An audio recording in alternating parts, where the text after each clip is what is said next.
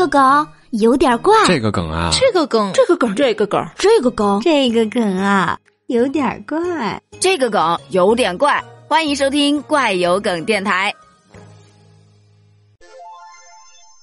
好消息啊！最近又有一项新的研究诞生了。据说近日，来自美国匹兹堡大学和卡内基梅隆大学的科学家观察了一组特殊的人，他们因为特殊的原因，在童年时期被切除了一半的大脑。结果他们发现，无论剩下哪一半大脑，参与者都能非常准确地识别文字和面孔。这说明什么？这说明哪怕是你只有一半的大脑，你也能识文辨字。相关研究已经发表在近期的美国国家科学院院刊杂志上。这一研究结果出来之后，很多网友都炸了。哇塞！如果把大脑无限的显微，你会不会发现，大脑其实就是一个宇宙啊？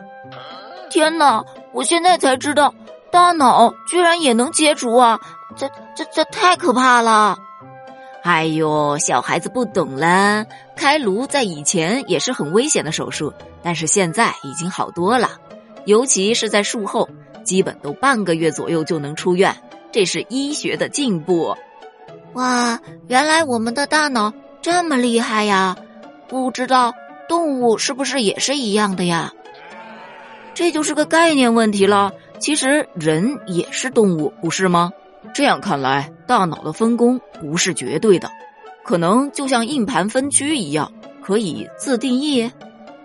这个研究真的假的？我想知道科学家怎么这么会研究呢？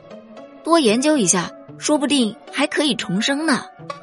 我有一个问题，嗯，既然大脑有一半就可以了，那那还要另一半干嘛呀？